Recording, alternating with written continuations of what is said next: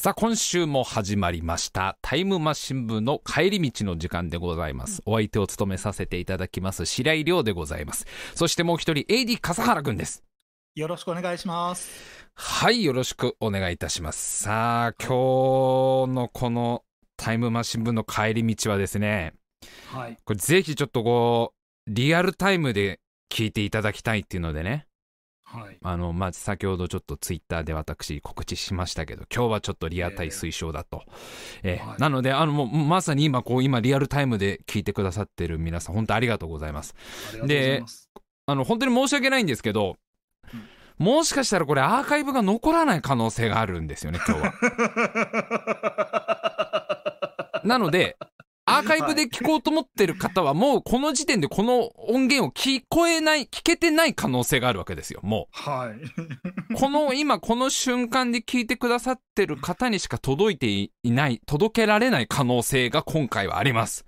っていうのもちょっとあって、今日はリアタイ推奨はい、させていただいたんですけど、なんでそんなこと言うんだと。ね、別にアーカイブでもいいじゃないかって、はい。ね、おっしゃる方いるかもしれないんですが、あのうん、ちょっとね、とんでもないことになってんですよ、今、タイムマシン部が。ねえ、も ねえあのーまあね、いつも通り今日あの23時からラジオの生放送だっていうことで、えーまあいろいろこうメールをまとめたりとか準備をしていたんですけど、2時間ぐらい前かな、今日の。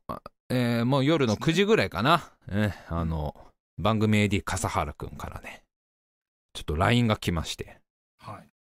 ちょっと大変なことになったと。うん。えー実はこのうちの番組 AD 笠原くんが、はい家のこのネットの料金を払い忘れたと。うん。インターネットのは料金をわ払うの忘れちゃってて。で、はい。なんかこう、12月の分を払い忘れちゃったせいで、うん今日からそのインターネットのせ接続が切れちゃったと。まあ要はそのネットの会社からしたら、ね、お金も払わないのになんでうちのその回線提供しなきゃいけないんだってことで、もはいうその、す今日すぐもちろんその滞納しちゃった分を払ったらしいんだけど、ダメだと。うんもうそんなもう最速で復旧は明日ですと。だからはい今日まではインターネットを切断しますってことでうん、切れちゃいましたみたいな。はいで今日のこのね、夜の23時からこのラジオがあるのにですよ。家のネットがまず使えないという状況になっちゃったわけですよ。まあ、本人のそのうっかり忘れちゃったということで。うんまあまあ、はいでもまあそういうことあるから、まあまあ、うん。まあしょうがないっていうのもあれだけど、まあどんなにね、そう今、まあお金を払ったからっつったってさ、それは復旧してくれるのは明日からっていうんだからさ、もう今すぐってわけにはいかないんだろうしさ、はい。それもしょうがないと。で、じゃあまあ家からじゃあ笠原くん、まあ家からその、ラジオやるのはいいんだけど、いつもの光回線が使えないんだったら、そのスマホのテザリングを使って、じゃあ配信をしようよと。ね、パソコンの、笠原くんノートパソコン持ってるから、それをスマートフォンとこうね、テザリングでつなげて、スマホの電波を使って、タイムマシン部をやればいいじゃないかって話になったんだけど、この笠原くんの部屋っていうのは、ちょっと電波があんまり強くないんですよ、もともと。うん。4G しか入らないんでね、笠原くんの部屋がねそう。なんですよ。はい。5G が一切入らない建物。うん 4G とか、あとは怨念ぐらいしか入んないんでしょ？遠くから飛んでくるの怨念ぐらい。資料の、資料のおたけびぐらいしか入らないらしいんですよ、笠原くんの部屋っていうのは。入っちゃいけない、は入っちゃいけないものしか入らないんだと、4G 以外には。だからちょっとこう電波が弱いから、4, うん 4G だとちょっとやっぱりその配信するには通信速度とかもあんま出ないから、うんちょっとこれ、なんとかその 5G 通信でできないかっていう話になり。だからどうしてもそれね、だって有線のネットも切断されてるところに、今日から 5G 飛ばしてくれなんてのは無茶な願いなわけじゃん。それはもう、携帯の会社に。ちょっとこう、これこれこういう事情だから 5G のエリアを今日、今日から笠原くんの家まで広げてくれみたいな。こう放送開始2時間前に電波の塔を1個立ててもらって、5G のエリアを広げてもくれねえかってわけにはいかないとなかなか。そ。したら笠原くんがまあそういう事情があるから実はもう 5G が入る建物に向かってるって話になってもう 4G、4G しか入らない部屋からじゃ無理だからちょっともう 5G が入る建物別の要は家以外の場所からこのラジオをやろうと思ってるっていう話になり、うん。じゃあもうじゃあもう早急にその準備をしてくれっていう話をもう2時間ぐらい前バタバタしてたわけですよ。なんとかじゃあ笠原くんが 5G 入る部屋をまあねなんかまあいろんなこうあるありますからカラオケボックスでもいいしそういうバンドスタジオでもいいから、とにかくその電波が入るところでしかもある程度ねその声とかも笑い声とかも出せるようなところからじゃあ笠原くんやってくれっていうことになりましてはい。えー、AD 笠原さんはい。僕は、僕はこれはあなたに、いあの、完全に任せたわけじゃないですか、今回は。あなたのチョイスで、ね、はいあの、電波がちゃんと入ってラジオがやれる場所で、笠原くんがもう決めていいから。で、別にもうはい音質とか問わないから、ちょっとうん、放送だけはやりたいから、笠原くんちゃんとその場所探して、そこからやってくれって言って伝えましたよね。で、あの、はい。伝えてもらいました。じゃあ、番組 AD、AD 笠原さん、はい。あなたが今いるのはどこですか？ラブホテルです。なんでそうなんだよ、もう。本当に。なんでそうなっちゃったのかな。もう、びっくりだよ、これを。これを聞かされた僕はもう。信じられないよ、本当に。な探したんですよ、結構。これでも。信じらんないよ、本当に。もう。あるじゃん、もう別に他に、そんな。で、もう、電波の、電波のトーンの真下とかでやれよ、せめて。もう。あ、いや、もう、あれだよ、もう、群馬だったら、ちょっと高めの山行けばいいんだよ。もう、ちょっと高めの山行けば 5G の電波つ捕まえられるから。ラブホ、ラブホにいるって、ついさっきですよね。もう放送開始の何十分か前に、笠原くん、大丈夫って、今日放送できるよね？って言って、ねちなみに君はどこ、どこに今いんのって言ったら、ラブホ、ほ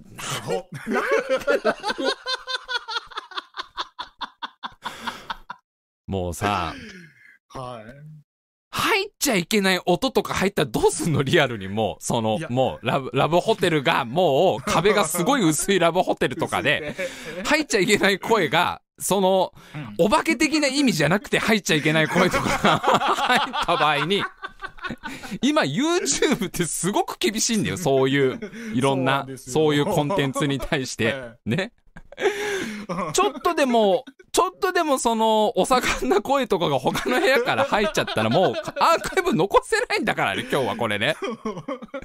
で、これあれだからもう、あれだからもう、そ、もうあれ、あれでももう、思春期の男子なんかもドギマギしながらこのラジオ聞いてんだから、すラララブホ、ラブホからって、笠原さんのラブホに今いるってことは、なんか、聞いちゃいけない声とかどっかから入ってくるんじゃないかみたいな感じになっちゃってるから今この放送もすごい。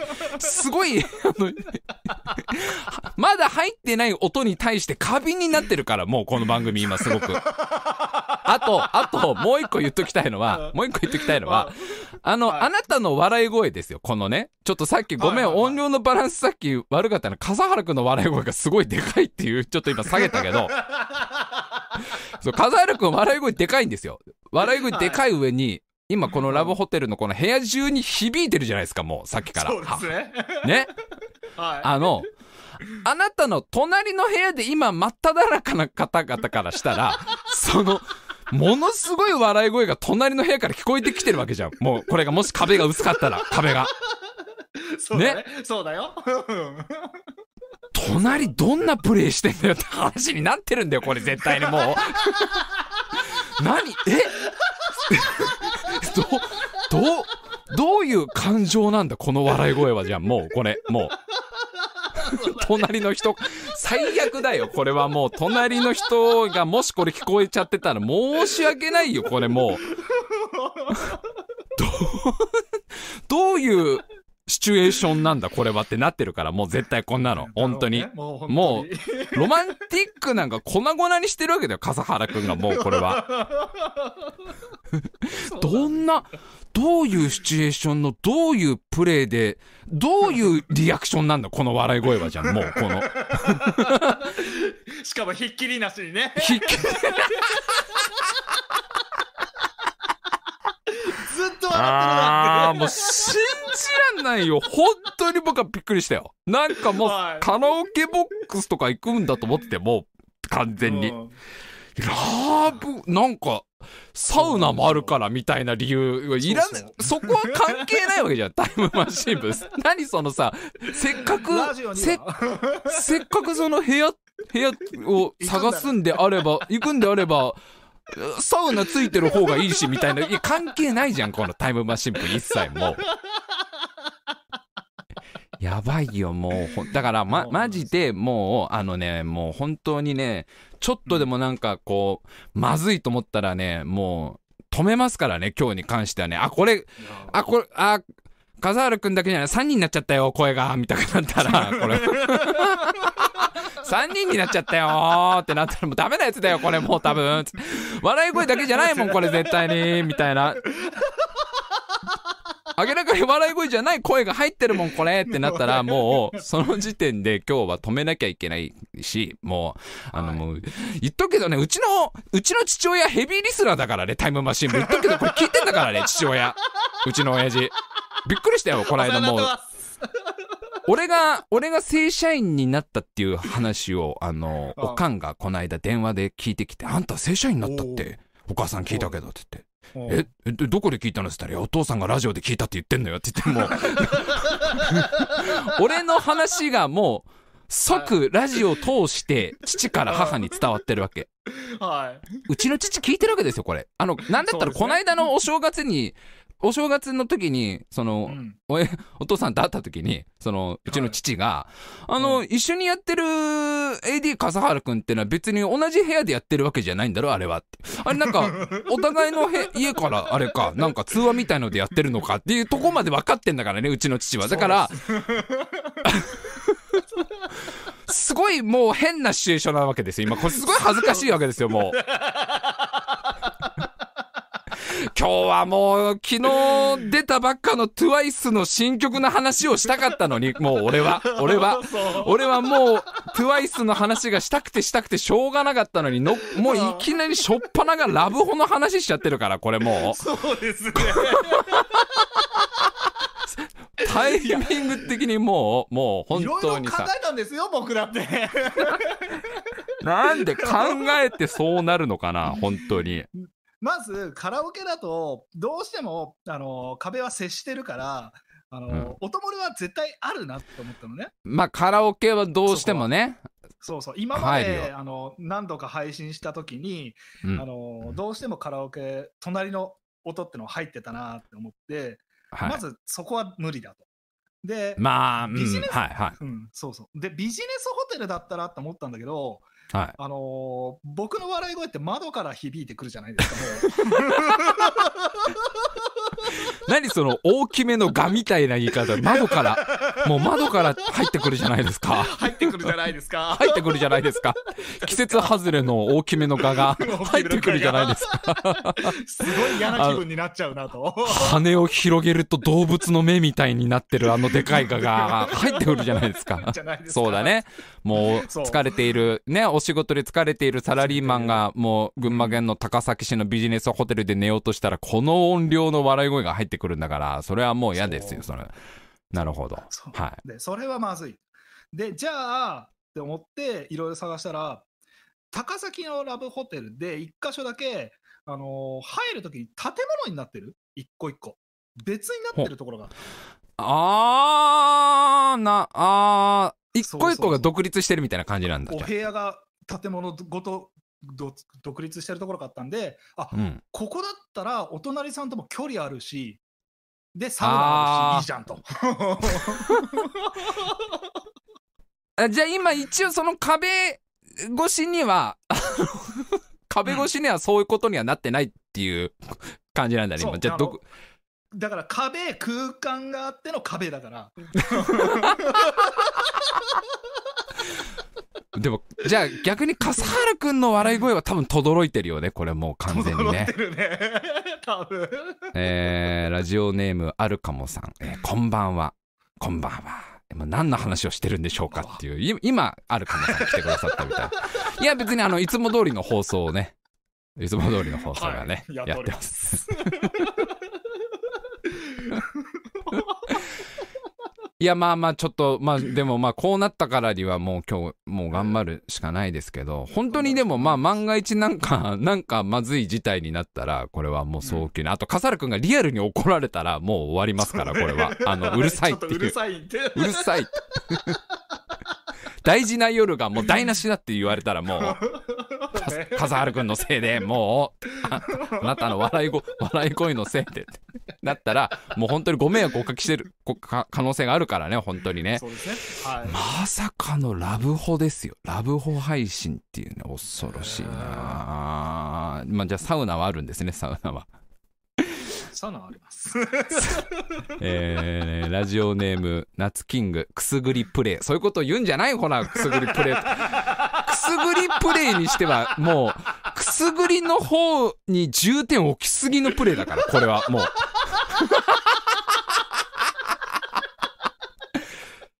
くすぐり、あんま、もう、ガチ、ガチすぎるくすぐりのプレイ。プレイじゃないよ。これもうくすぐりだよね、もはや。もう、プレイの余裕がないやつだから、これもう。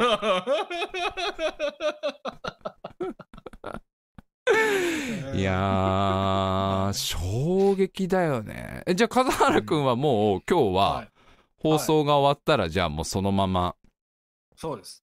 もう、ここで一回止まって、もったいないんで。さすがにこの時間のフリータイムとか休憩はなかったんで、なあ、まあそうでしょうね。そうでしょうね。この時間だったら、まあ、お泊まりにコースには、なっちゃいますんで。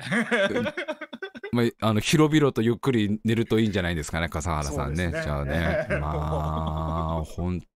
もう、昨日、昨日 TWICE の新曲が出たって話をこの後しなきゃいけないのか、俺はもう。この後に。ぜひ。聞きましょう今日は。すごくな、もうすごくなんかい、いろんな人に対して俺が申し訳ないと思ってるもん、今もう、その。ああ、ちゃんと俺が指示出しとけばよかったって今、すごくもう、ああ、本当に。どっかの、うろ、うろからお送りして、木のうろからやって、笠原くんもうって。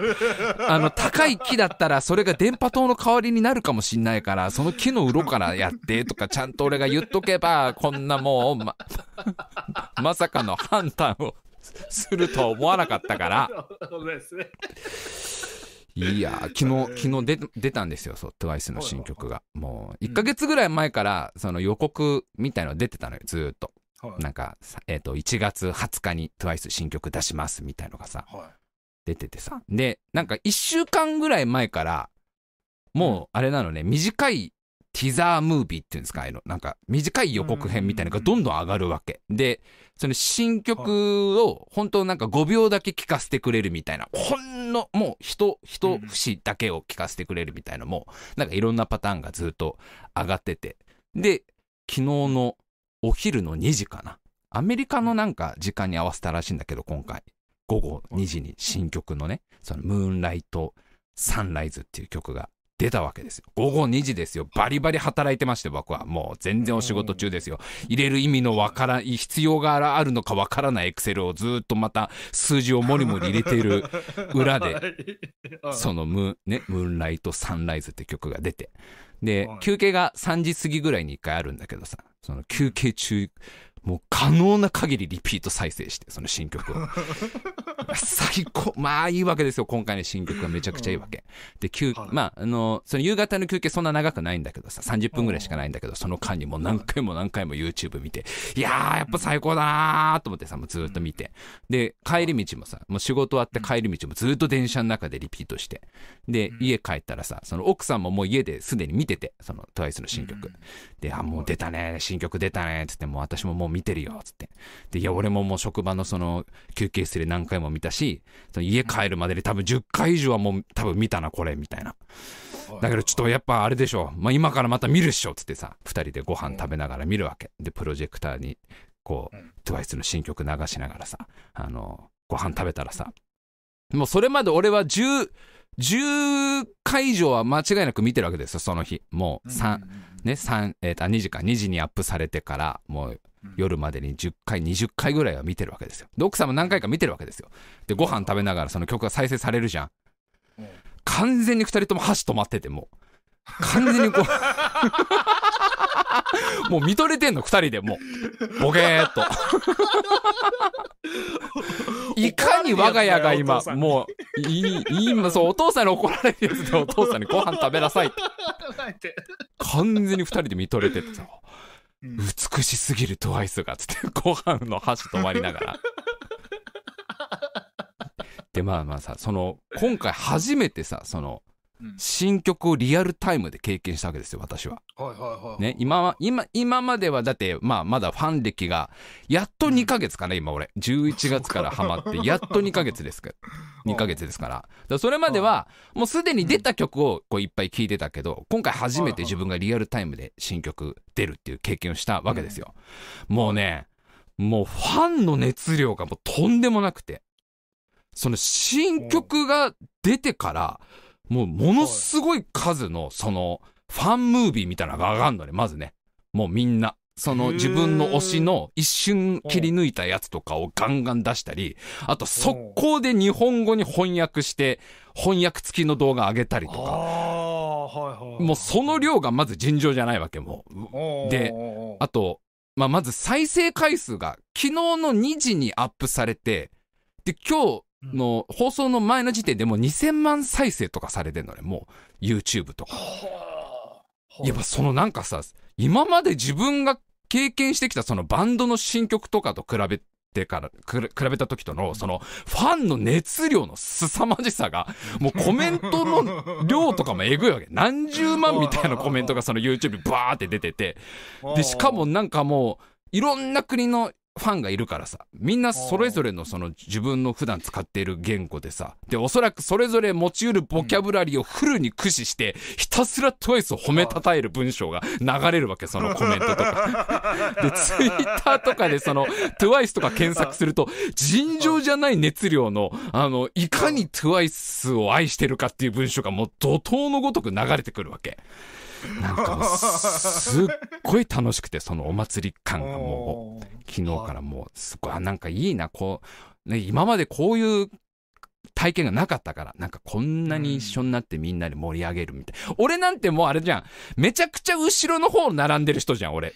この TWICE の列の。そうね。このファン、ファンになった順番で言うんであればさ、7年前から応援してる人たちが先頭らへんにいるんだったら、俺めっちゃ後ろの方でしょ。やっとこう入場のゲートくぐったぐらいでしょ、俺今。けどもう新曲一曲出るたびにこの盛り上がり方なんだなみたいな。すげえなみたいにドッカーンって盛り上がってて。ほらもう言われてるよもうラジオネームてんてん千鳥笠原さんのラブホの衝撃で白井さんの話が頭に入ってこない。ほらもうだからさ絶対こうなると思ったんだ俺は今日もう。いかに俺が TWICE の新曲の話をしようがあね、ムーンライトサンライズの話をしようがヘルノイズだから今日のタイムマシンも完全地獄の雑音だからこれもう本当に。順番間違えたなこれな。TWICE の話をしてから笠原さんの笑い声がいつもより響くのは彼がラブホにいるからですっていう話をしとかないと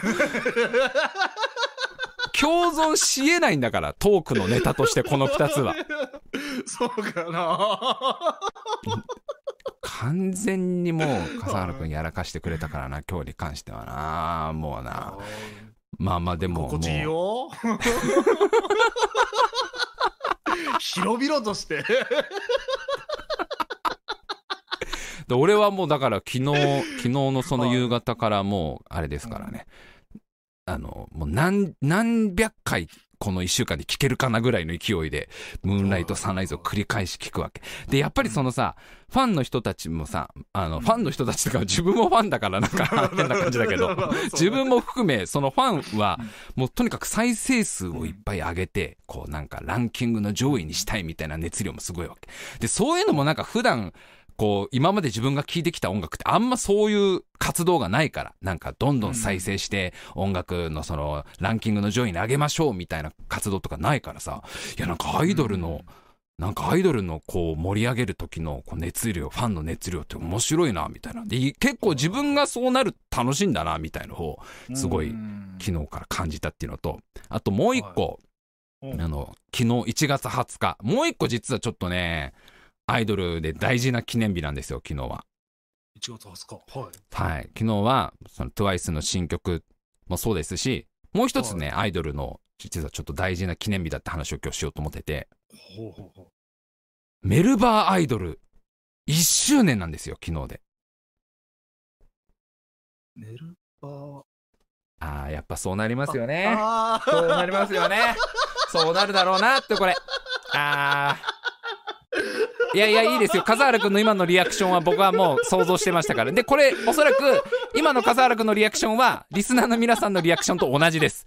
メ、メルバー、メルバーアイドルって誰って今ね。え、メルバー、石井さんいつから推しのアイドルがもう一組増えたの？みたいな。トワイスの他に、いたっけ？そんな推してるアイドルみたいな。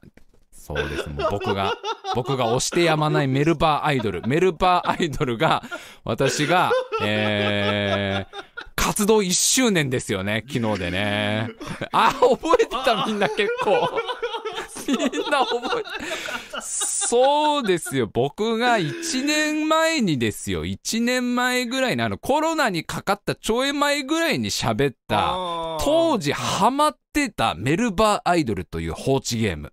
あの、すべての画面がステータス画面しか出ないっていう狂気の放置ゲームね。放置ゲームは放置ゲームでもキャラクターのグラフィックもなければ、その街とかマップとかそういうグラフィックも一切ない。ただただステータス画面をいじって数字を増やすだけの放置ゲーム。メルバーアイドル。えー、実はですね、一日も欠かさず続けておりました。メルバーアイドルに関しては。マジかマジです。一日も欠かしてません。なんだったら、はいはは、8時間以上、こう、操作してない時間ないんじゃないかなってぐらい、常にチェックしてました。寝る前と起きた瞬間必ずチェックしてたので、もう、一日に、もうそうですね、休憩時間にも必ずチェックするぐらい、メルバーアイドルはこの1年間たっぷり続けてましたから、あの、TWICE に関しては、もう奥さんも TWICE 大好きだから、俺がそのええ TWICE の応援したりとか、こう動画見ると、奥さんもこうさ、一緒に楽しむわけですよ。で、やっぱ、はいはいこう夫婦でさ、こう共通の推しのアイドルがいるっていうのはやっぱすごくいいね。なんか楽しいしね、すごくね。あの、メルバーアイドルに関しては、俺がやってるのを見るたびに、まだ続けてんのそれって奥さんがもう暗い声を出すっていう。え、それまだやってんの？って。こっちのアイドルに関しては、奥さんは、俺がスマホいじってる時にメルバイドルの画面が見えると、少し暗い表情で、まだやってんのそれって。ちょっと心配そうな顔するわけ。俺がステータス画面をいじってるの。こっちのアイドルはちょっと奥さんにあんま理解されないんですよ。メルバイドルに関しては。えー、ラジオネームてんてん千鳥、えードラクエリンクはどうなった？ドラクエとか、ゼルダとかは、みんな世界が平和になりましたから、その後。ね、その後。対馬も。だからメルバイドルは、メルバイドルに関しては俺がやらないと、こう、意味のない放置になっちゃうから、俺がちゃんと指示を出しとかないと。ラジオネームミニマッチョくん。ほぼ呪いじゃんって。昨日で300、そう、ゲーム開始してから、昨日で365日っていうね、ぴったり1年間にななりまして。で、あの、この1年間の間にメルバーアイドルは、あの、大型のアップデートが1個入りまして、で、それまで、はいあの、それぞれおなんかそのスキルねいろんなスキルがあるんだけど戦闘の戦うスキルとかさ、えっと料理するスキルとか、えっと農業のスキルとかいろんなスキルがあるんだけどそのスキルのレベルが99だったの最大が。うんはい99でカンストだったんだけど、この1年間の間に大型アップデートが入ったことによって、レベルの上限が120になったのよ。99から。だから99だと、俺、えっとね、半年ぐらい前の時点で全部のスキルが99までいっちゃったから、レベル。カンストしちゃったから、はいあーどうしようみたいな99になっちゃったなと思ったら、その直後ぐらいに、あの、レベル99になっちゃった子いっぱいいるでしょうと、公式が。あの、うんアップデートしたからと。もうレベル上限120まで引き上げたからねっていうアップデートが入ったんですよ。えっ、と、今現在、スキルが全部で25個あるうちの16個が120になっちゃいました、もうスキルが、レベルが。もう、半分以上がもうカンストしちゃいまして、もう。ただまだね、あと、あと9個のスキルがね、まだね、120まで上がってないので、ちょっとね、まだまだ、まだまだやることがいっぱいあるんだけどね、えーラジオネーム黒の、えーそういえばカービィは、カービィどこ行ったんだろうね、カービィはね。食いしん坊だからね、あの子はね。どっかで、あれじゃないですか？食べてるんじゃないですか？モンスターを、モンスターを食べてるんじゃないですか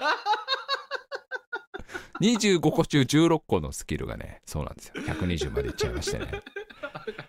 した。らさ、その、はい。大型アップデートの時にさ、なんかう、ん。めちゃくちゃ、その、なんていうのかな、アップデートとしては、本当に大型で、あの、アイテムの数とかすごい増えたり、あの、うん。モンスターの数とかもいっぱい、まあまあ、ほとんど数字だけなんですけどね、数字だけなんですけど、アイテムとかモンスターとかいっぱいこう種類が増えたり、で、スキルも何個か増えたんだけど、で、その中に一個、ちょっと面白いスキルがあって、タウンシップスキルっていうね、スキルが出てきたの。で、これ何かっていうと、うん街づくりをするスキルなのよ。このメルバアイドルのゲームの中に、あの、ういわゆるシムシティみたいな街づくりの要素が入ってきて。で、もう本当に、あの、スマホゲームとかでもよくある感じの街づくりのやつですよ。あの、家をいっぱい建てて、人を増やして、で、人が増えたら食料が必要だから農場を建てて、で、そこで、こう、豚とかを飼って食料を作ったり、で、あと、まあ、他にもいろんな要素があるわけ。なんかその木材とか石材を取るために、それぞれなんかその、えっ、と、採掘場を作ったりとか、えっ、と、木こりの作業場みたいのを作ったりして、街をどんどんどんどん、こう、大きくしてって、で、人口をどんどん増やしてって、それに伴ってレベルが上がってくみたいな、そう、本当にまあ、シムシティみたいなモードがその中にあるんだけど、で、このね、タウンシップスキルが結構奥が深くて、あのー結構難しいのよ、これが。あのね、まあ、ちょっと簡単に説明すると、えーまずなんか土地が決まってんの。この使える土地の広さが決まってるから、あんまり何でもかんでも建てれるわけじゃなくて、ちゃんとこうバランスを見ながら建物をどんどん作っていかなきゃいけないっていうゲームなのね。で、うんえっと、そのロケーションも何個か普通のこう森林とか平地とかいろんなロケーションがあるんだけど、その中に雪山っていう大きめの土地があるわけ。雪山雪山は結構広大な土地があるの。で、うんそこに雪山にいろいろ家とかさ、建てれるんだけど、ただ、この雪山で人が暮らすには石炭が必要になってくるわけ。で、この石炭を採掘するために、砂漠に採掘場を作んなきゃいけないわけよ。砂漠あの、なんか石炭は砂漠でよく取れるからみたいな。だから砂漠のその土地に石炭のその採掘場を作るとするじゃん。で、そうすると今度は、その砂漠で人を働かすためには洋服が必要って言われるわけね。でうん、その洋服を作るためには洋服屋さんが必要だと。で、材料に布が必要って言われるわけ。で、その布をじゃあどうすればいいかっていうと、今度は普通なんか森林とか、あとは、えっと、なんか山道みたいなところに、狩人の小屋みたいのを作んなきゃいけない。で、そこで狩人のを雇って、布をたくさん作ってもらわないといけないみたいな。だから、なんか全部、こう、数珠つなぎみたいに、いろんな要素が絡み合ってるから、単純になんか、あ、雪山土地がいっぱいあるから家どんどん建てようと思ったら、なんか、その分砂漠に採掘場いっぱい作って、その分洋服屋さんいっぱい作って、その分狩人たちをいっぱい雇ってみたいな、なんか同時にいろんなことをやっていかなきゃいけないっていう、なんかこのバランスがよくできてて、で、しかも、そのゲームバランスがすごい絶妙なのが、どれか一個でも多すぎると、ちょっと破綻してくっていうバランスなのね。なんか、例えば、石炭の採掘場ちょっと大きめに作っとこうみたいな。石炭いっぱい取れるように砂漠の採掘場をちょっと大きめにしとこうってしちゃうと一気に洋服足りなくなってなんかこう洋服着てない人がたくさんいてどんどん死んでますみたいなこうアラートが出てくるとかなんかちょっとバランスを崩すと途端に破綻していくみたいなこかなりシビアななんかこうバランス設定になってるわけ。で、しかも普段もその人を増やせたか、増やしたかったら、こうどんどん家を建てなきゃいけないんだけど、家を増やしたら、もう人口増えるのはいいんだけど、食料足りなくなるから。で、食料足りなくなっちゃうと人どんどん死んでっちゃうわけね。なんだけど、じゃあ人口増やさないようにすると、今度どうなるかっていうと、その、さっき言ってたその採掘場とか洋服屋さん作っても、働く人がいないから、資源がなんか集まんなくなって、やっぱりうまく回らないみたいな。だから全部のこうバランスを見ながら、家を適切な数建てて、で、その人口に見合った分の農場とかを作って、で、ちょっとずつこう土地を拡大していくために、無理しない範囲で、こう雪山に新しい倉庫作ったり、家作ったり、石炭を取るための採掘場をこう、バランスをちゃんと見ながら、ちょっとでもこう、どっかがはみ出ちゃったりすると急に崩れていくから、すごい慎重にいろいろ計算しながら、最終的なこう、完成形を逆算しながら、こう、いろんなものを作っていくっていう、かなり奥深いタウンシップっていうスキルがあるんだけど、うん、全部数字だけなの、これがもう。すごい。そこだよね。気になってしょうがなかったよ、それ。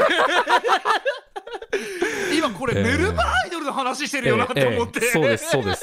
そうなんです。メルバアイドルなんで、この今まで語った内容が、全部数字だけなんですよ、これが。ですよね。ええ、です、です。家が何軒とか何個とか、えー、今、採掘場が何個とか全部数字で、グラフィックは簡単なアイコンのグラフィックありますけど、あの、いわゆるシムシティみたく見下ろし型のマップなんかないので、一切。全くないですよ、そんなの。あ、ていうか、あの、ここまで、ここまで頑張ってこう人を増やして、今、俺のね、町1万5千人人口がいるんだけど、村人の顔一度も見たことないから、俺。あの、数字でしか見たことない。1万5千人すごい苦労して、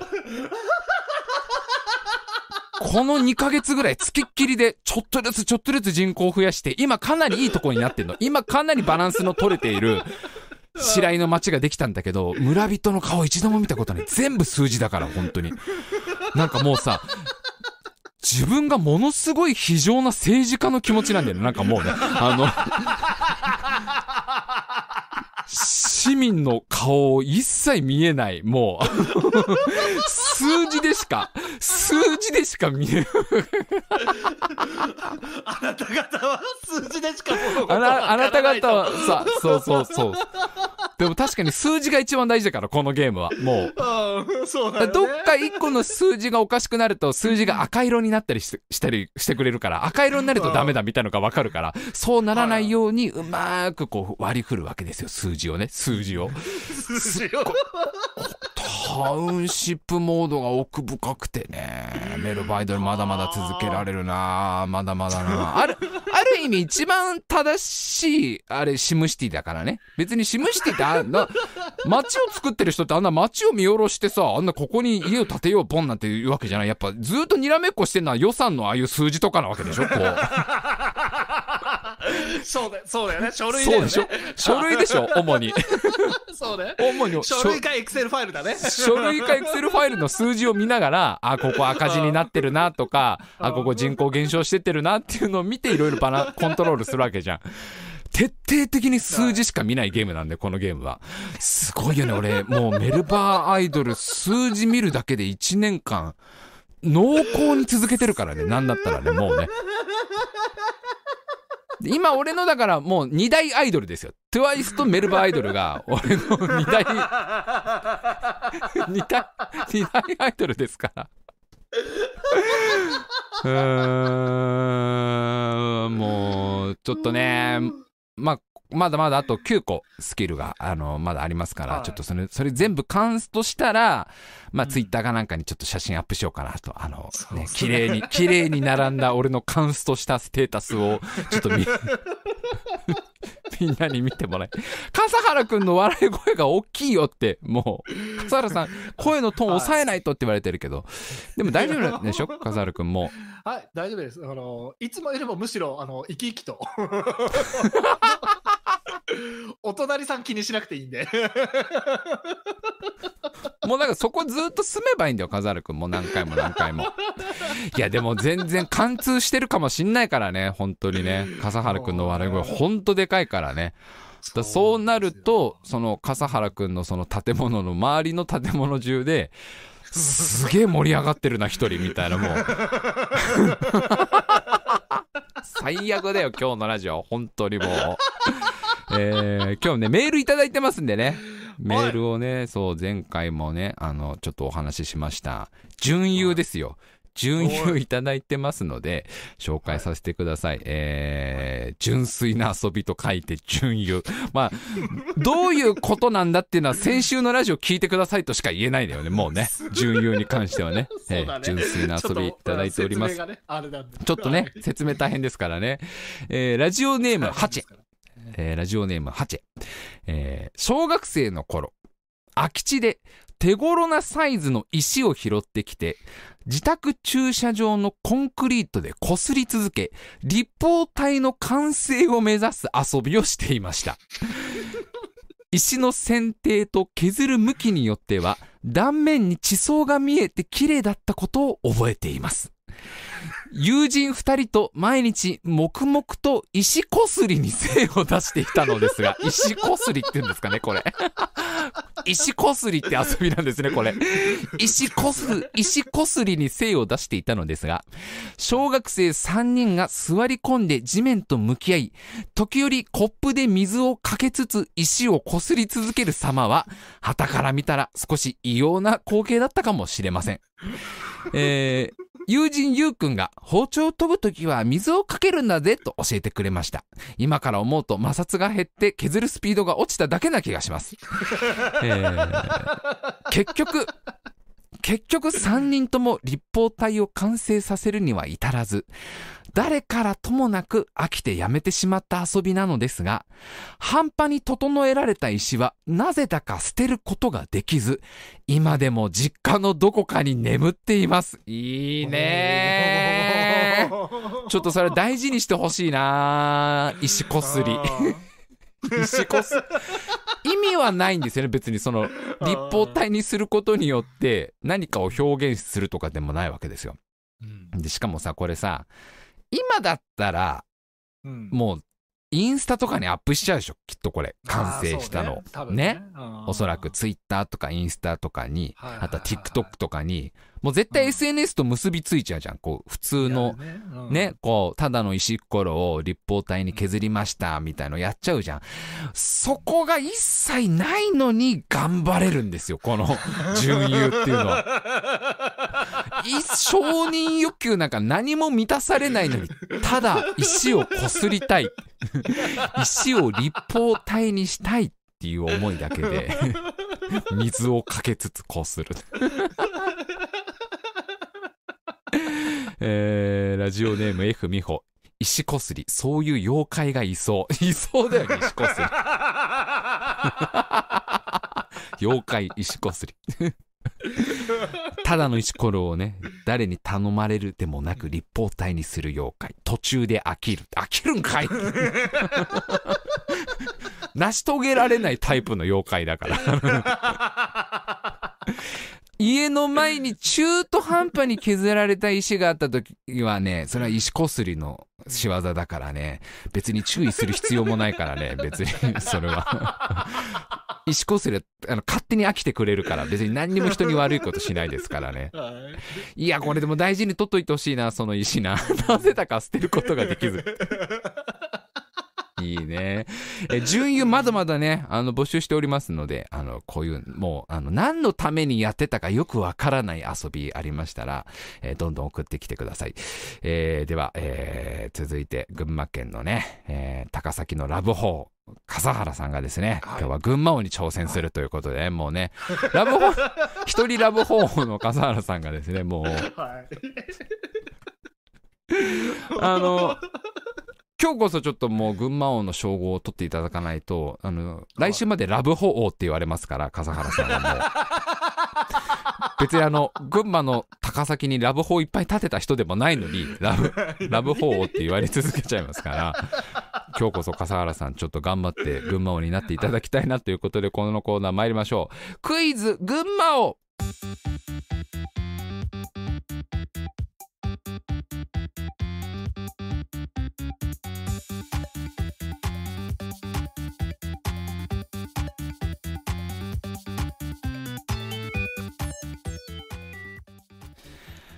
はい、えーこのコーナーは、えー去年の4月に群馬県高崎市に引っ越した番組 AD 笠原くん、えーそんな AD 笠原くんに群馬県のことについて誰よりも詳しい群馬王になってほしいということで番組リスナーの皆様から群馬に関するクイズをたくさん送っていただいているコーナーでございます、えー AD 笠原くんはクイズに1問でも正解すれば晴れて群馬王全問不正解ならラブホーになるという形で今週はお送りいたします。すごいですね笠原さんね。ラブホーに大魔王ねもうすごいななんかなもうな。もう人間のいろんなこう欲の部分を司る王にはなってるのは間違いないんですが。えーラジオネームミニマッチョくん。よラブホー。ラブホー、ね早い早い早い。当てたいやまらラブホールじゃないですよ、当てたら群馬王ですから、えー、笠原さんね。そうです。ほんと他の部屋からしたらおいおいクイズ始めたぞってなってるからね。もう絶対絶対この笑い声届いてると思うけどね俺は。俺は絶対この笑い声はどんだけ部屋が離れてると言ってもお盛んだなってなってると思いますけどね。そしてどういうプレーなんだよってなってると思いますけどねあーもう高崎市の人に本当に謝らないと本当にもう。はい、というわけでクイズたくさん送っていただいておりますのでね、えーどんどん笠原さんちょっと頑張って、えー正解お願いしますよ今日こそ、はい。それじゃあどんどん参りましょう。え1問目。ラジオネーム竹彦。問題。この度何代目かの群馬王になりました竹彦ですもう何代目でしょうかね。ちょっと把握しきれなくなっちゃいましてね。申し訳ないですね、えーこの度何代目かの群馬王になりました竹彦です。群馬王になるや数日でコロナにかかりまだ喉が痛いです。えー笠原さん早くこの病弱な群馬王を打倒して群馬王になってくだされ。ああ群馬の島温泉に行きたいですな島温泉はその名の通り4万の病に効くとのことで無料の公共浴場も多数あり当時にはぴったりな温泉地です。しかしコロナが治ってからでないと人にうつしてしまいます。ここはやはり魔法に頼るほかないか。魔法といえばハリー・ポッターの LINE スタンプが話題ですな。このスタンプは原作に全く登場しないセリフが多数あり。特にハリーを敵視するマルフォイにはフォフォフォイのフォイサーなどフォイに絡めたはっちゃけたセリフが多いです。そこで問題です。現在発売されている実写ハリー・ポッターのスタンプ4つの中にフォイという言葉はいくつ登場するでしょうか？ちなみに先ほどのフォフォフォイのフォイは2つとカウントします。さあ笠原さんお答えください。フォイじゃない、ねえちょっとダメなのね。フォイです。フォイです。えーハリー・ポッターの LINE スタンプが現在4つね出てるということなんですがその中にはい。フォイという言葉はいくつ登場するでしょうか。マルフォイってあのあのなんかちょっとひあれ皮肉屋な感じのあの同級生の子だよねねなんかあのオールバックの子だよね。ちょっと意地悪するか。俺1作目しか見てないからその後あんま分かんないんだけどあのあのマルフォイは1作目では確かにフォフォフォイのフォイさなんて言ってなかったから。あのそそんなそんなはっちゃけたセリフを言うタイプのキャラじゃなかったと思うんですけど苦しかったのかなスタンプ4つ作んのまあ一つのスタンプに対して何個入ってんのか分かんないけどなああの劇中のセリフだけじゃ作れなかったんだね。実写ハリー・ポッタースタンプ。さあフォイという言葉はこのスタンプ4つの中にいくつ登場するでしょうか？きので2個でしょ？だから、少なくとも5個以上あるってことでしょ？多分違うのかな？フォイって言ってないのあんのかな？フォフォフォイのフォイでもう2個ですからねちなみにね。フォフォフォイのフォイサーは1つのスマスタンプでもう2個ですからね ?2 個ですからね。はい。えーっと、6個。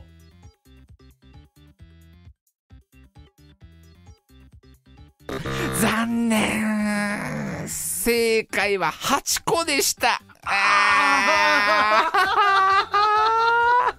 結構惜しい。2個ずつなんだ。4つのスタンプで。あーもうちょっとで笠原さんフォイ王になれたのにフォイ王に フォイ王王にフォイ王になれるとこだったのにな。惜しかったな。あでも群馬王じゃないですね。あこれ群馬王じゃなかったです。ごめんなさい。あごめんなさい。これ群馬王のクイズじゃなかったわ。ごめんなさい。間違えました、えー危なかった。時々ちょっとねごめんなさい。メールの整理でねぐちゃぐちゃってなっちゃってね他のクイズが混ざることがあるんですけどね。これフォイフォイクイズでしたこれは。これフォイクイズの方でしたフォイ クイズ。えー先ほど紹介した以外だと使いやすそうなオケマルフォイや、えーメタ的なフォイって言うと思ったか？など見てて面白いのでぜひチェックしてみてください。もうめちゃくちゃじゃねえかもう。ハリー・ポッター全然関係ないじゃんこれ。そんなキャラじゃなかったよねマルフォイね。フォイって言うと思ったか？ってフォイって言わないんでしょ？本当はフォイって語尾語尾にもつけないキャラじゃんフォイなんて。名前がっぽいだよね。な名前がマルフォイだからとか言って適当なスタンプ作ってんなほんとな。えー、笠原さんフォイ王にね惜しくもなれなかったということでね、えー正解された方も一人もいらっしゃらない。あ誰もフォイ王になれなかったな一番近かったのはラジオネームエミリーさん。7回。ああーー。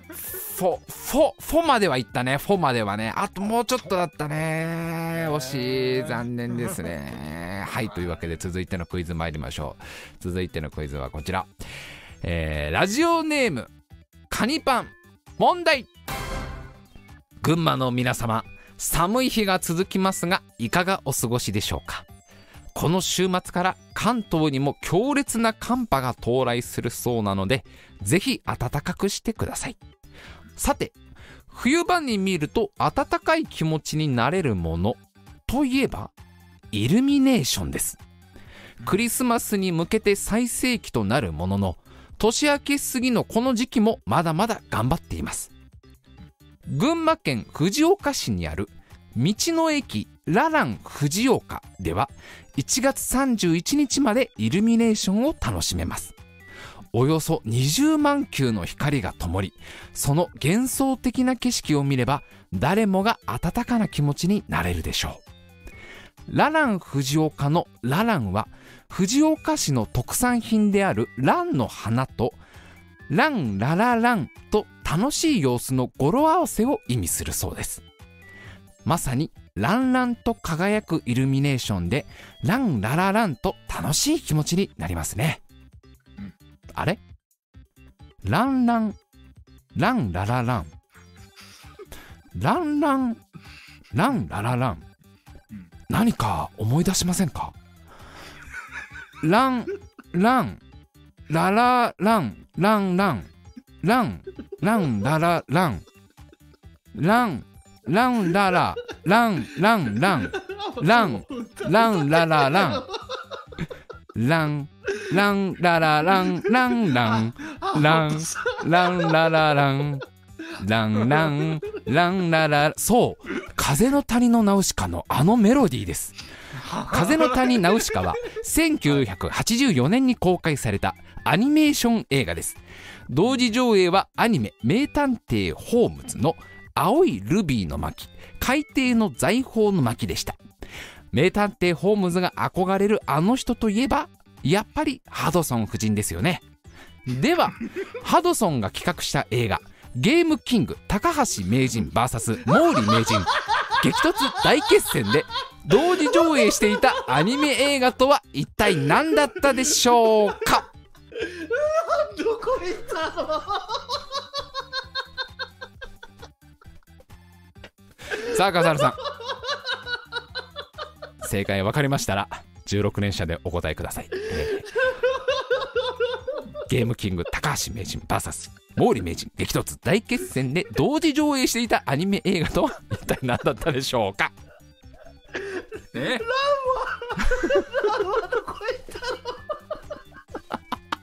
えーラジオネームあるかも。あっという間にナウシカがどっかに行った何にもいないのっつって。やめて。あのハドソンのあのあのアイコンのなんか蜂みたいな虫みたいなやつが後ろにいて。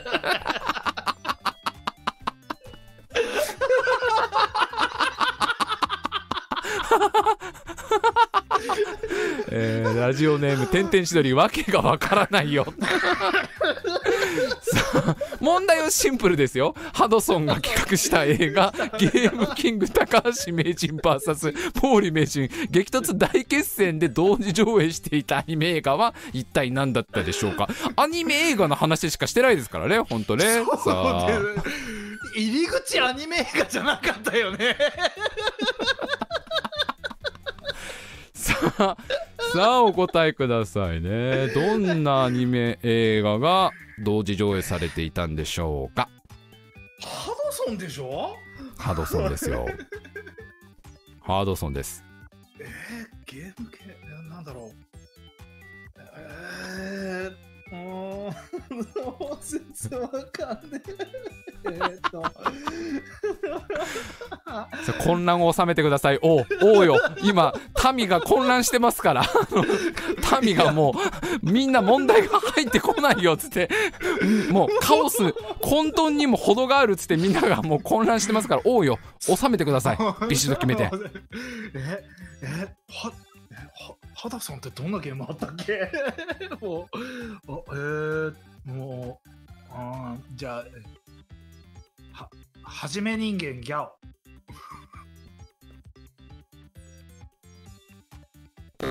残念。正解は正解はランニングボーイスターソルジャーの秘密でした。群馬王になるからにはか過去問題の復習はバッチリされてますよね。笠原さん。高橋名人と毛利名人の対決したゲームソフトがスターソルジャーであることを覚えていれば当然導くことができる答えでした。笠原さんがもうね覚えてればちゃんと復習してれば当たるはずなんですよ。ランニングボーイスターソルジャーの秘密ですよ。これね。ちゃんとウィキペディアもあるんですよ。ランニングボーイスターソルジャーの秘密は。えーそうですか。なんかね気になるのがね、高橋名人がキャラクターで出てくるっていうのがまずちょっと気になるんですよね。主人公は玄太くんっていう少年なんだけど。ちょっとねあとすごい気になるのが主題歌を高橋名人が歌ってるんですよね。しかも主題歌もオープニングテーマとエンディングテーマと挿入歌の3曲を高橋名人が歌っているっていうもうね 高橋名人頼みすぎないかなっていう、えーランニングボーイスターソルジャーの秘密。ちょっとこれなんとか見る方法ないんですかね今ね。VHS しかないっぽいんですけどねこれね。えーすごい聞きたいですね高橋名人の曲ね。ラジオネーム飽きます。聞きたいえラジオネームあるかも。無理ゲーだよハドソンさん。いや笠原さん復習しなきゃやっぱり成長が見られないよ全然。以前の問題をちゃんと覚えてればこれ絶対回答出せたんですからね。今のはちなみに群馬王のクイズでしたからね。正解したら群馬王でしたよ笠原さんも う。そうなんですか？そうなんです。そうなんです。びっくりかもしれませんが、今のは群馬王のクイズでした、完全にもう。ね。え群馬しか、群馬の要素がちょっとかなり強めでしたからね、今のね。はね、かなりね。では、笠原さん、はい本日最後の問題ですよ。もうビシッと決めてください。本日最後の問題はもちろんこの方、ラジオネーム、ゆうゆう。問題番組出演者のお二人にとって、2023年は30代最後の年になるということで中学時代から聞き始めた一リスナーとして非常に感慨深く思っておりますそしてこの機会に笠原さんも大人の趣味にも手を出し始めてはいかがでしょうか？例えばゴルフなんてのはどうでしょう？そこで今回は群馬県前橋市にある赤城国際カントリークラブをご紹介いたします。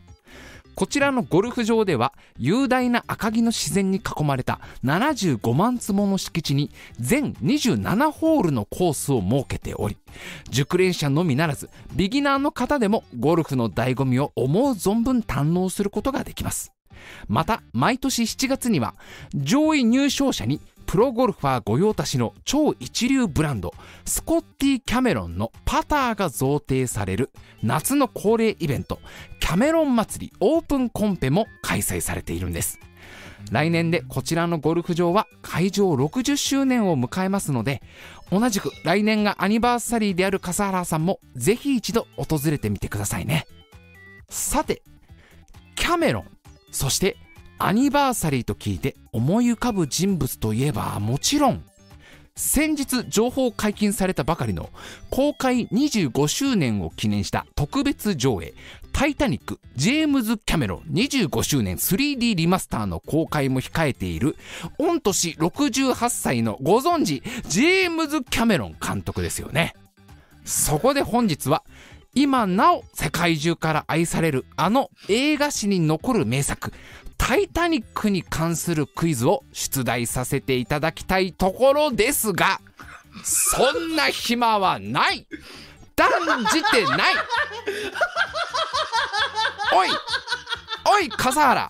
目を覚ませ俺たちには俺たちには「タイタニック」なんかよりもっと応援しなきゃならない映画があるだろ。それが今年で公開20周年を迎える2003年公開の SF 超大作「ターミネーター3」ですよね。ではここで問題です。ターミネーター3にて主演のアーノルド・シュワルツネッカーが演じたキャラクターの正式名称とは一体何だったでしょうか？ターミネータークイズは過去3回出題してますし、これは超サービス問題ですよ。さあ、笠原さん、お答えください。え、ターミネーターの正式名称って覚えてない。T さん全然違うやつだよね、確か。さあ、ターミネーター3でシュワちゃんが演じていたキャラクターの正式名称なんでしょうか。いやもうだってターミネータークイズ何回も出てますからね。3回出てるんですから。いやほんと笠原さんこれ正解しなきゃほんと今まで何してきたんだよって話ですからね。全然積み重ねができてないじゃんっていう話になっちゃいますから。だもうだって先週からセリフだと思ってたのが裏切られてるからね。もう。いやこれは当ててくれないとな「タイタニック」の問題なんか出してる暇はないんですからもう。じゃあなんで出したんだよ今。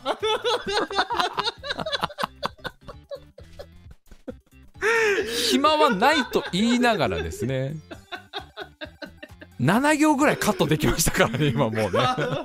結構な量ですよ多分。さあお答えください笠原さん。ねターミネーターのシュワルツネッカー。ねアーノルド・シュワルツネッカー、はい、ターミネーター3のアーノルド・シュワルツネッカーが演じたキャラクターの正式名称なんでしょうか？か。えー、T3200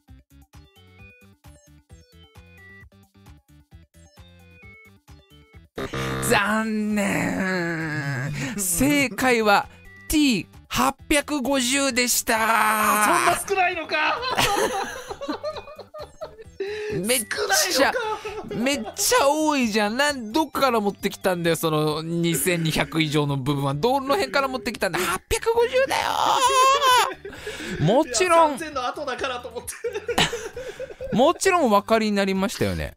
そうです2作目まで登場していた T800 の改良型です。もう3000の時点で飾るか間違えてる。の全然もそうなんだ。う2作目までが T800 でその改良型として T850 ですよ、えー外見や装備は旧型と同じですが動力源に水素電池を採用したことでバッテリーの持ちが格段に良くなりました。ではここで今週のシュワルツェネッガーインフォメーションに行きたいところなんですが今週はこちらのコーナーに参りたいと思います。題してふざけるなキャメロン。怒りのインフォメーションです。言ってんじゃんかよ。ジェームズ・キャメロンといえば以前からターミネーター3に対してはかなり批判的なコメントを公言していますが以降のターミネーター4ターミネータージェニシスにジェニシスに関しては公開前から私にとってはこれが正式なターミネーターの3作目だと毎回絶賛しています。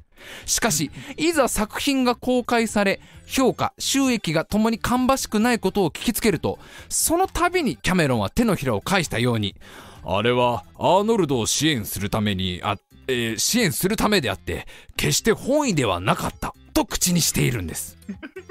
そして近頃新たなニュースが飛び込んできました。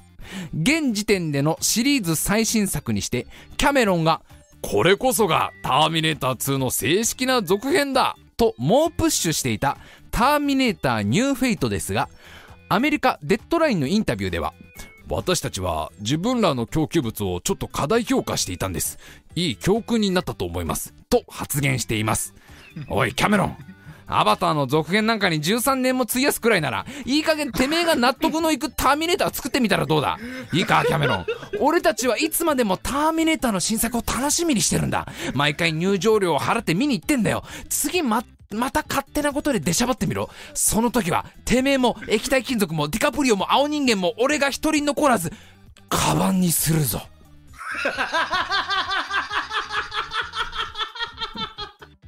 以上今週のふざけるなキャメロン怒りのインフォメーションでした。怒りが溜まってるんですよもう。毎回毎回手のひらを返してね。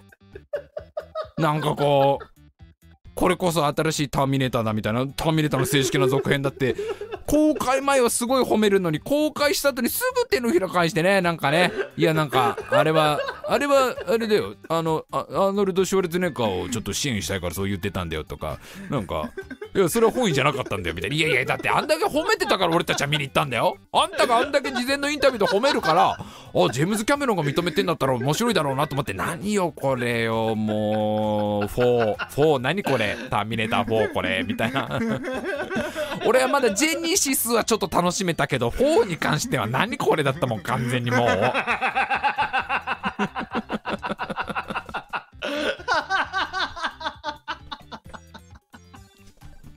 もうさカバンにするぞ最後につければもう大丈夫なんですよ。全部成立するんですよもう。あともうあれですよね。もはや笠原さんが関与する時間が短すぎるもう笠原さんがこのこのコーナーに関して言えば笠原さんが主役になる時間がどんどん短くなってる気が僕はするんですけど。いやー。お昼のワイドショーにゲストで来た人のクイズみたいな状態になってるんで、も うもう完全にね笠原君もう番宣で来た人のクイズの答え方だからねもう今完全に いやー残念ながら今週も群馬王になれずということでね笠原さんは、えー暫定ラブホ王ということでね、えー 来週までは笠原さんは暫定ラブホ王として、えー群馬県高崎市にあるラブホを収めていただきたいなということでね。見回りなどをしていただいてね、えー、風原さんがね、ラブホを収めてくださいますからね。えーまだまだ群馬に関するクイズ募集しております。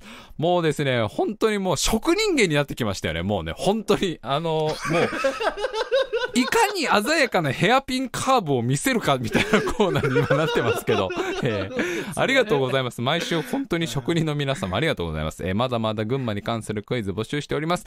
えー文章の中に1回でも群馬が出てくれば成立しますのので、えーどんどんクイズ考えていただいて、えーどんどん送ってきていただけたらなと思います。えー、すべてのクイズは、えーメールホームで募集しております。メールホームは、えーメールホームのリンクは、白井のツイッターの一番先頭か、えーまたこの YouTube の概要欄にリンクが貼ってありますので、そちらから飛んでいただいて、どんどん送ってきてください。えーまた、メール直接送っていただいても大丈夫です。メールアドレスは、タイムマシン部 at gmail.com、タイムマシン部 at gmail.com でございます。皆様からのメールお待ちしております。えーそして、ラブホにいらっしゃる笠原さはい。ん、告知をお願いします。はい、えー配信ソフトミクチャというところでライブ活動させていただいております、えーちょっと不定期なんですけどもね。あのカラオケ配信とかいろんなことやってますんでよかったら遊びに来てください。ツイッターから、はい飛べますのでお願いいたします。はい、というわけでね、もう本当にあのー笠原くん、次はもうないからね、もう本当にね。つ次もし、もし同じこう事態になったら、うんあの、また笠原くんに委ねますけど、判断は。次どこがいいかね もう、いや、大丈夫だった今日、今日、今日変な、大丈夫だったよね。変なって言ったら知ってるかもしれないけど、違う声入んなかったよね。なんかもうね、盛り上がった声は入ってないから、公開できるよね。これちゃんとアーカイブも残せるよね、本当にね。えー、ま、笠原さんは明日にはね、まあ、ネットが回復するということなので、ちょっと、まあ、今後はこういったことがないように。もし次同じことだったら、笠原さん分かってると思いますけど、わか、まあ、分かってると思いますけど、どうすればいいか分かってると思いますけど、そこは笠原さんに判断をお任せ。もう、分かんなくなってるでしょ、笠原君。どっちにすれば正解なのか、これもう完全に。任せてください。怖い怖いよ。怖いよ。えータイムマシン部の帰り道は毎週土曜日23時からお送りしております、えー次回は1月28日土曜日23時からとなっております、えーラジオネーム春乙女さん。音大丈夫でした？ありがとうございます。よかった。ありがとうございます。よかった。アーカイブ残せるよちゃんと。本当によかったよ、えーそして毎週水曜日22時からはタイムマシン部の大会議という大喜利の番組もございます次回は、えー1月25日水曜日22時からとなっております、えーぜひぜひ生放送ご参加くださいさすがに笠原さん水曜日には家に帰ってると思いますので、えーこのままね 居心地がいいからってね、もう、あの、住み着かなければ、ちゃんと自分の巣に帰ると思いますので、えーぜひぜひ生放送よろしくお願いいたします。それでは今週も最後までお聞きくださいまして、ありがとうございました。また来週